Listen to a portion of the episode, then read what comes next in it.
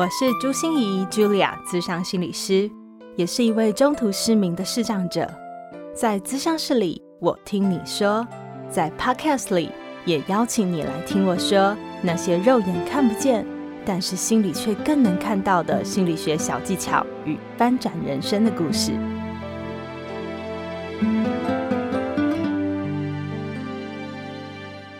Hello，亲爱的朋友，你好吗？我是朱心怡，茱莉亚，资商心理师，欢迎收听朱心怡说心里话。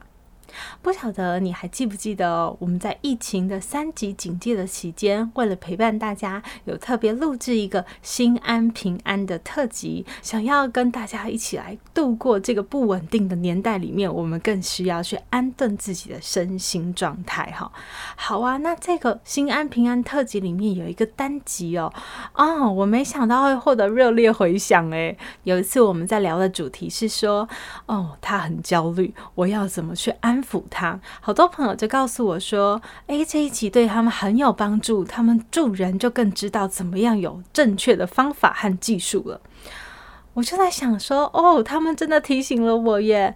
我才想到，嗯，听过我们朱心怡说心里话频道的朋友们啊，也许你是为了想要自我成长，可是的确有好多人，可能你们在生活里面也扮演着助人者这样子的角色哦，要去倾听别人、陪伴别人或支持别人的这样的助人行动，所以我们应该来多谈谈一下助人的艺术。那今天我们就想要谈谈助人的艺术里面最核心的一个关键，一个起手式啊，我觉得是助人里面最核心的一个心法。那到底是什么呢？我们就来从两位朋友的提问，还有我的回答里面，我们看看你能不能抽丝剥茧，找到那个核心要素到底是什么哟。第一位朋友啊，是一位观众朋友，他在听完我的复原力的演讲以后，来私下问我的。呃，复原力演讲啊，就是呃，当我们的心受伤的时候，要怎么样快速让自己恢复回来？哈，那个叫复原力。那他就跟我说啊，朱老师，我听了你的演讲以后，有感而发啊，就是我有一位朋友啊，就是。嗯，深陷困境里面，我非常想要帮他，可是我给了他很多建议方法啊，然后告诉他要怎么做、怎么想，以后他都跟我讲说不好啦，没用啦，然后就拒绝我了。所以我的心现在就很受伤，很受伤。可是我想要赶快恢复起来啊，然后才能去帮他嘛，希望他真的能够变得更好。那我要怎么样再提得起勇气呢？我听完他的问题以后，只是轻轻的再问了他一个问题，我说。嗯，我知道你很希望他变得更好，但是他自己也希望他自己变得更好吗？第二个问题呢，则是我在喜马拉雅的平台上面，杨铃叮当的一个留言。他问我说：“诶，你提到说，凡事往好处想的这种正面思考，有时候也是一种自我压抑。可是我们常常安慰或鼓励别人的时候，就会叫别人往好处想啊。可不可以告诉我，这样有什么不对吗？”我对这一个留言的回应是啊。对，的确，很多时候往好处想，我们是在鼓励和安慰别人，但是有时候很多人听起来会觉得是一种不被理解的伤害，感觉自己不被接纳、不被尊重，不应该这样想。对，所以我们不是要注意自己到底要说什么、做什么，而是要更注意对方听到这些的感觉会是什么。不知道你发现了吗？其实助人最重要的起手式是把自己放干净。就是当你要助人的时候，你需要先放掉自己的主观，先放掉自己的脑补，放掉自己的揣测，不要用你自以为是的方法。自以为是，他遇到了什么困难，想要去理解和帮助他，而是要站在他的立场上，进入他的世界，感受他的动机、他的需要、他的感受、他的在意到底是些什么。那个时候，我们才知道，我们下手要或轻或重。我们现在的姿态应该要陪伴，还是要鼓励，还是只要出一张耳朵听？嗯哼，嗯哼，这样就可以了呢？这个时候，你才会知道做什么事才是最智慧，而且是对方才真正需要的事。要不然，我们只是打着“我这样做都是为你好”，或者是有一种冷叫“妈妈觉得你会冷”的这种招牌哦，就是其实我们是在以照顾之名行强迫之实，其实是强迫别人去接受你对他的好。所以很多人呢都会问我说：“哎，他深陷困境了，那我要怎么去帮助他？”我觉得我们大家都会谈的是怎么做的技巧和刀法。技法这些东西，当然这以后我们也会讨论，我们也会分享哦，有关于怎么去正面引导别人啊，然后怎么去同理心的说话术啊，到底要怎么倾听才是有智慧的啊，或者是你在什么时机可以做些什么事啊，这些东西。可是我觉得刀法和技法固然是一个重点，但是它其实真的是外功。好啊，嗯，不是那个外婆的意思哦，外功就是外在的功法。我觉得最重要的是我们的心法，我们的心要怎么样让自己放干净，能够去进入对方的心，去感受它，而不是一直活在你自己的脑内小剧场、心内小剧场里面去自以为是的解读，那才是最重要的一件事。要不然，你说你感受到的焦虑，到底是你的焦虑还是他的焦虑呢？你做的事到底是真的为他好，还是你自以为是的为他好呢？我自己啊，就有一个这样子的亲身经验哦，因为我已经结婚了八年嘛。那其实这八年过程中，就常常会被问到一个问题，就是嗯，你结婚那么久了，那你有孩子吗？每次听到这个问题，我都会有一点小尴尬哈，我都会很诚实的，这种事不能骗人嘛，我就会说嗯，没有诶。然后接下来就一定会有这样的问题，就是问为什么？嗯，那我也会很诚实，而且这是标准答案哦。哈，我对别人问我为什么，我都会用这样子的标准答案回应，就是嗯，我有我的困难，我的标准答案都是这样哦。可是你就会发现，哇，怎么会有五花八门的各种各式各样回应啊？你想都想不到诶，你知道有些人就会回应我说啊，就是你们夫妻啊太忙了啦，好、哦、太忙了没有时间做人。嗯，他自己想说我的困难就是没有时间。好，再来呢，有些人就会说哦，那我知道了啦，你呀、就需要去找这个中医师啦。哦就好像我的困难就是我不孕，对不对？然后或者是有人就会说：“哎呀，我建议你的先生呐、就是去看一下医生呐、”哦，这就是是我先生的问题嘛。那有人也会直接就会骂我说：“你知道你这样多不孝吗？然后你爸妈会很孤单哦。”哦，他就自己会认为啊，我的困难就是我很想当个顶客族，不想负责任，对不对？然后又有人会说：“哎，我跟你讲哦，很多视障女生也生了孩子啊，就把孩子都带得很好。”你不用担心啦，好，所以他自动帮我想我的困难啊，就是哎，因为我是个视障，我担心我带不了孩子。然后听到这些回应啊，我就会嗯嗯嗯嗯嗯，都把它收下来。但是我心里的 OS 就想说啊，你们知道我真的困难是什么吗？你们怎么都没有人问我说我真实的困难到底是什么呢？嗯。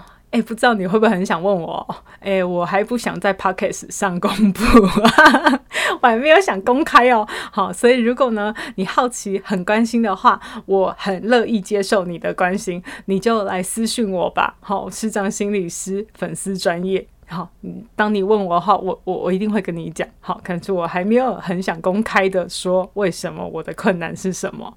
可是我想告诉大家，就是你看，真的，我们每一个人都很不习惯放下自己。可是当我们助人的时候，我们真的要放下自己，因为他永远不是你，你也永远不懂他。所以不要以为别人的困难就跟你想的是一样，或是别人现在的遭遇都跟你想的是一样。把自己清干净，真正能够去专注对方。你把自己的主观放下的越多，你越能够进入对方的框架里面去感受对方的世界，你真的就能越帮助他，给予他最有智慧的协助哦。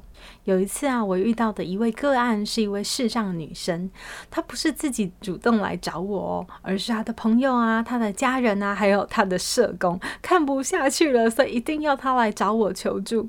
她的困难是什么呢？就是她的视力其实渐渐恶化了，但是她就是没有办法把她的白手杖拿出来给大家看，没办法使用白手杖来保护自己。她的家人、朋友和社工都非常着急，也非常担担心啊，就是说以他这样的势力，一定要拿手杖，可是怎么可以不拿呢？所以大家都忙着来安慰他，忙着来劝解他，忙着来鼓励他哦。所以跟他讲说：“哎呀，我跟你讲啊，这个手杖多好，就可以保护你的安全啊！你这样走路才安全，而且你晚上走路，你看这个白手杖还会反光，这样车子就不会撞到你啦。然后呢，你拿着白手杖的时候，如果撞到了人，都是那些人不对啊，因为你已经承认你就是看不见了嘛。但他们要来闪你，不是要你面畏畏缩缩跟他们讲不好意思，你以后就可以抬头挺胸的使用你的手杖啦。可是啊，这个女生就是拿不出她的手杖。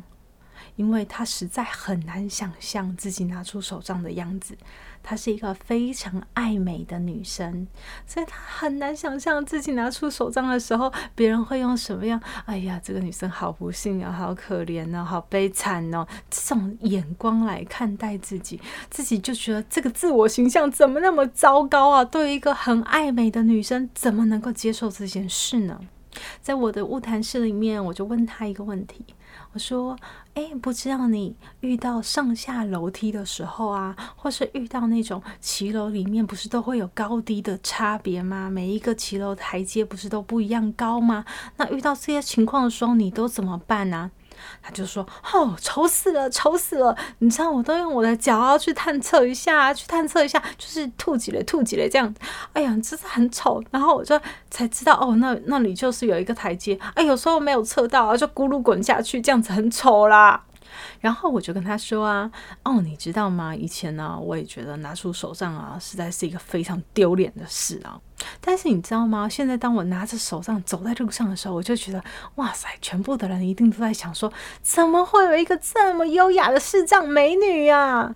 那时候啊，他就睁大眼睛看着我，哎，不要问我说 我怎么看着他在看着我，我就是感觉到了啦。好，他就看着我，然后很吃惊的问我说，哇。是因为你越来越能接纳自己了吗？我就说不是哦，其实有一部分当然是我的心理状态，但是有一部分也是因为手账的功劳。他听到这里更觉得不可思议了哈。然后我就跟他讲说，你知道吗？成为一个优雅的视障美女，就一定要戴手杖，因为只有手杖可以让你更优雅。你知道吗？手杖就是你的眼睛延伸出去的眼睛，所以你就不用吐来吐去啊，哈，很丑的姿势在那边试很多东西，它就像是你的眼睛，可以很优雅的帮你探测出所有的东西。它也是你身体的延伸，它就可以帮你去了解周围的环境，哪里有障碍物，你要闪避，你要用什么。什么样的姿态走过去？所以当然有手杖以后，我的行动就会变得更优雅、更漂亮、更敏捷，也更吸引人。他听到这里哦，真的就觉得好不可思议哦！手杖是一个视障美女应该有的基本技能吗？我说，对，它才能让我们很优雅的做任何行动。之后，这个女生就开始跟我讨论喽，她的白手杖以后啊，她要用什么颜色的缎带绑上去啊？可不可以配合她的衣服啊，去买不同颜色的缎带啊？然后那个手杖头啊，可以装上什么样的装饰品啊，让它更漂亮一点呢、之后，她当然就可以慢慢拿出她的白手杖，跟着她一起同行了。助人的第一步，真的不是什么技巧问题，而是心态的问题。为什么我们总说要从倾听开始？因为只有倾听的时候，我们才能够理解对方的世界，我们才能够放掉自己，进入对方的主观里面，去感受对方的感受，关心对方的关心，也去在意他的在意。那时候，我们做出来的事、说出来的话，都会是符合对方的需求、动机，还有他真正想要的这些有智慧的言语，还有有智慧的行动。希望这一集对你有所帮助。记得，当我们再去关心别人的时候，如果你觉得诶自己进不去他的世界，那就记得多停下来倾听。那如果你觉得自己很想帮助他的时候，也请提醒一下：你干净吗？你自己干净吗？到底是对方真的需要，还是是因为你很想做，所以你有这样的需要呢？好哦，那这一集即将进入尾声。最后，我就想感谢一下有两位听众，一位是 Eric，一位是 HDW，谢谢你们的赞助哦，给我们朱心怡说心里话很实质上面的鼓励。如果你也愿意赞助我们的话，也欢迎你透过我们的单集说明栏或者是节目介绍，都有我们的赞助连接，你就可以按照着这样的赞助连接里面一步一步来进行，你就可以给予我们朱心怡说心里话最实质的鼓励和支持哦。那当然，如果不赞助的话，只要你愿意继续收听，我也一样非常感谢。那更希望你给我们五星评价哦，多多跟我们留言互动，或者是帮我们分享出去。那在此献上最大的感谢。朱心怡说心里话，现在已经至少有破十个以上的平台，你可以收听到我的声音喽。嗯，包括在我们新上架的 Mixer Box，然后还有我们的 My Music 溜溜，还有。有喜马拉雅和小宇宙，我们都可以全部听到，所以真的很开心，我的声音可以更无远佛界的透过网络带我到更远的地方去跟大家见面哦。我很希望我能变得更好，因为我知道，当我变得更好的时候，我就可以创造更多的美好，也可以带给大家更多的共赢和共好。所以希望我们朱心怡说心里话，下周见喽，拜拜。心念转关，生命无限宽。如果喜欢我的节目，邀请您帮我按下订阅，并留下五星评价与评论。如果想要了解更多我所分享的内容，节目的说明栏中都有我其他频道的资讯哦。